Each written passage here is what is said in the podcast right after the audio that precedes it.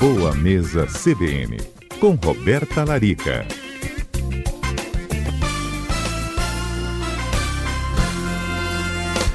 Doutora Roberta Larica, boa tarde, tudo bem? Boa tarde, Lucas. Boa tarde a todos a CBN, a todos os ouvintes. Estamos de hum. volta.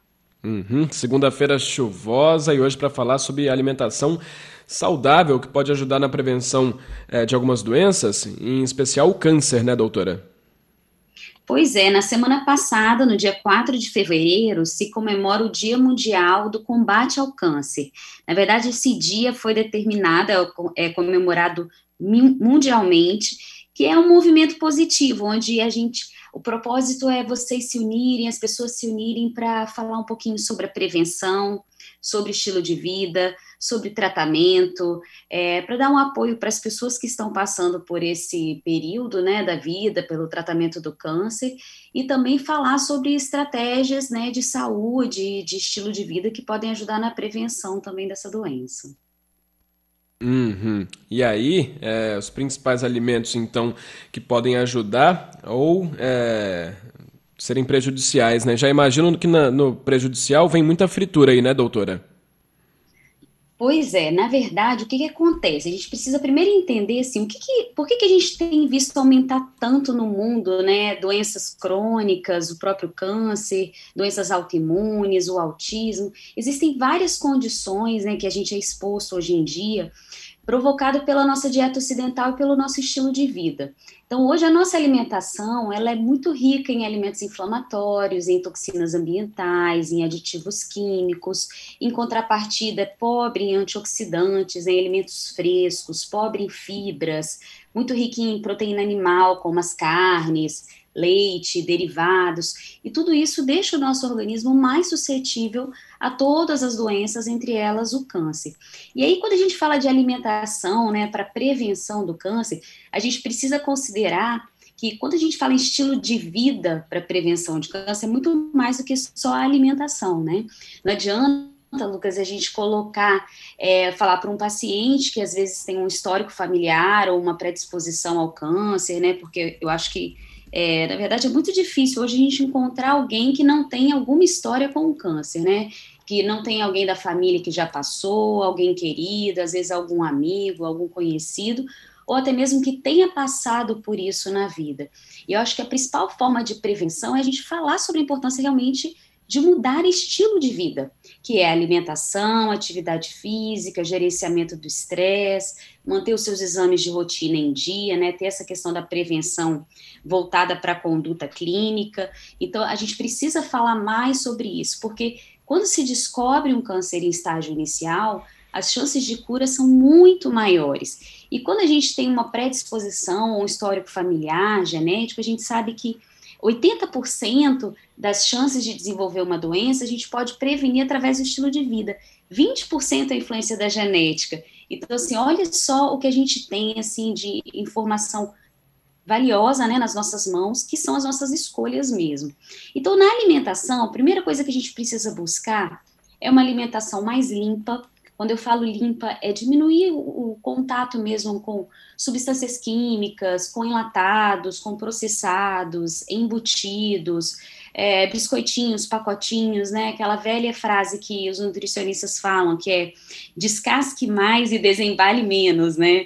É exatamente uhum. isso, é a gente ir mais à feira, ter uma alimentação mais natural, mais orgânica, mais viva, com mais frutas, vegetais, incluir alimentos que a gente sabe que tem uma série de estudos científicos que comprovadamente mostram não só a prevenção, como a redução da expressão dessas células cancerosas, como brócolis, as brascas em geral, a couve-flor, a couve, o repolho, o açafrão, que é um grande alimento anticâncer, os carotenoides presentes na couve, nos alimentos de cores laranja também, todos os verdes escuros também, o ômega 3 presente no peixe, na chia, na linhaça, o gengibre, as ervas naturais, né? Então, tentar usar mais temperos frescos na sua comida e menos tabletinhos de caldo de carne, caldo de legumes, né, que são cancerígenos, inclusive, aumentar a ingestão de chás, de fitoquímicos. Essas seriam as principais escolhas quando a gente fala em uma alimentação para prevenir câncer.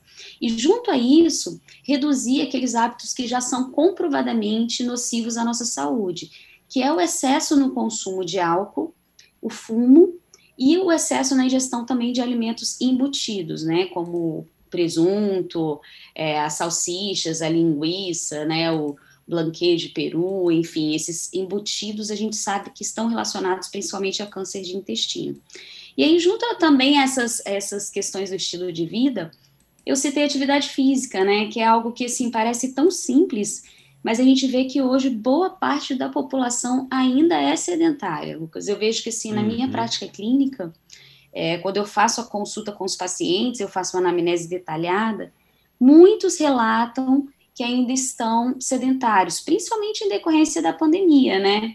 Muita gente ficou em casa esse período, né? Ainda está em casa, mas a gente tem como fazer atividade física na varanda, a gente tem como fazer atividade física no cantinho da casa, a gente tem como caminhar na praia em um horário mais vazio, na areia, talvez numa praia maior. Então a gente tem como se manter ativo.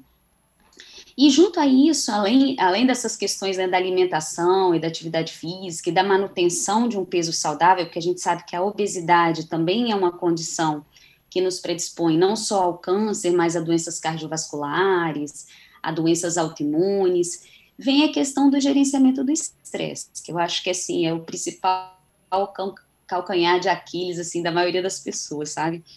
Hoje, o estilo de vida que a gente leva, a gente muitas vezes né, quer fazer mil coisas ao mesmo tempo, carrega nos ombros mais do que a gente pode tolerar. Então, hoje a gente tem visto uma população realmente muito estressada, muito cansada, fadigada, exausta mesmo. E isso é um dos gatilhos para todas as doenças crônicas e para o câncer também. Então, eu venho também, né, hoje no nosso programa, em que a gente fala do Dia Mundial, né, do combate ao câncer, lembrar que é importante, quando a gente fala de um estilo de vida saudável, a gente considerar esses principais pilares, não só uma dieta, né? não é só comer orgânico, não é só suplementar, é também se manter ativo, gerenciar o estresse e adotar medidas de prevenção né, e de exames com uma certa rotina, com seu médico, com seu nutricionista, para que você possa prevenir todas essas doenças crônicas e o câncer também. Uhum. Doutor, o ouvinte Jackson, ele pergunta se a alimentação vegetariana ou vegana são mais saudáveis. Ele diz que ele é atleta e é vegano. Então, a gente sabe que uma alimentação vegana, o fato de ter uma redução na proteína animal, principalmente carnes vermelhas, que seriam extremamente inflamatórias e tem relação com câncer de intestino, a gente precisa pensar quais são as escolhas que esse vegano faz, né? Porque existem, eu tenho muitos pacientes que são vegetarianos, mas que têm alto consumo de açúcares, de alimentos é, veganos processados, biscoitinhos veganos e por aí vai. Então a gente precisa ficar atento às escolhas também da mesma maneira. A melhor dieta que tem, pensando em prevenção de câncer, que a gente vê hoje na literatura mesmo, com redução é, tanto na, na condição clínica dos pacientes quanto na prevenção de doenças, é a dieta mediterrânea, e que preza muito pelo peixe, né, como principal proteína das refeições, bastante azeite, bastante ômega 3, bastante tomate, que tem o licopeno, que previne o câncer de próstata. Então, eu juntaria aí talvez uma alimentação mediterrânea, alguns dias de um plant-based, que é uma alimentação mais vegana também, ou se você já é vegano por escolha, que você possa também fazer escolhas saudáveis. Então, reduzir fritura, reduzir açúcares, carboidratos simples, tem como ter uma alimentação vegana maravilhosa e que com certeza vai reduzir o risco de qualquer doença crônica e também do câncer. Uhum. O Rubens ele já pergunta sobre o açafrão. Se quando a doutora fala sobre açafrão, serve a cúrcuma ou o açafrão verdadeiro? Isso aí, serve os dois, mas principalmente o açafrão da terra, que é a cúrcuma, né? É porque, na verdade, no Brasil, a gente tem o hábito de chamar a cúrcuma de açafrão. Mas o açafrão verdadeiro é diferente, ele é, parece um cabelinho vermelhinho, assim, que é usado muito na culinária, é caro, é um tempero muito caro, e ele tem uma ação mais ansiolítica. O nosso açafrão, que é o açafrão brasileiro, que é a cúrcuma, é exatamente o que tem ação anti-câncer, que é aquele amarelinho, aquele temperinho amarelinho que a gente vê no supermercado, ou aquela raiz que parece um gengibrezinho e ele é amarelo e a gente pode aquecer. Ah, um detalhe: vale lembrar que para que a gente tenha esses benefícios de prevenção de doenças com açafrão, principalmente de prevenção de câncer, é importante que ele seja aquecido e, de preferência, junto com um pouquinho de pimenta do reino branca, porque a piperina presente na pimenta aumenta a absorção da curcumina presente na cúrcuma, né, ou no açafrão. Então, nada de colocar água com limão e açafrão em jejum, hein, pessoal? A gente precisa usar o açafrão uhum. Para temperar o nosso arroz, temperar o frango, temperar o peixe. Aí sim você vai ter ação anticâncer desse alimento. Beleza. Doutora, é, que temperos que ajudam, assim, na, na, na saúde, né, a ter uma saúde melhor? Tem o açafrão, pimenta do reino, por exemplo, também ajuda? É, Na verdade, a pimenta do reino ela potencializa a ação do açafrão, mas ela não é um alimento, uhum. um tempero de associado à prevenção de câncer, não. Tá? Na verdade, a pimenta em excesso ela nem faz muito bem para o nosso intestino. Ah, então a gente utiliza mais para potencializar. Mas fora o açafrão, eu poderia destacar o gengibre, todas as ervas, como o próprio alecrim, o manjericão, é, a salsa, a cebolinha, todos esses temperos são ricos em fitoquímicos que têm ação anti-inflamatória e antioxidante para a prevenção de doenças como o câncer. Então, vale a pena caprichar no dia a dia, nos temperinhos, nas especiarias, né, na hora de preparar o seu alimento, além de ficar delicioso, ainda vai ajudar na prevenção do câncer. Uhum. É, sem ser prevenção apenas do câncer, doutora, esses temperos também podem ajudar é, numa vida mais saudável? Tem alecrim, tem outros também que a gente usa diariamente na culinária brasileira, né? Podem ajudar? Cominho? Exatamente. Assim, na verdade, todas essas estratégias que, que eu citei agora na nossa entrevista são em relação mesmo à prevenção de doenças, né? A gente poderia considerar uhum. que manter essa alimentação limpa, orgânica, viva, com esses temperos in natura, né, mantendo a atividade física, o gerenciamento do estresse, do sono, melhora da qualidade do sono, reduzir né, essa dieta ocidental que a gente tem tão inflamatória, reduzindo açúcares, reduzindo o consumo de processados, de carne vermelha, isso vai ajudar não só na prevenção do câncer, mas ajuda a te manter mais ativo, a te manter com um bem-estar em dia, com o organismo com vitalidade, um intestino saudável, na prevenção de doenças autoimunes, para as mulheres também na prevenção de doenças como a endometriose, que a gente sabe que acomete uma em cada dez mulheres, então, na prevenção de doenças cardiovasculares, então, vale para a prevenção de doenças num todo, sabe?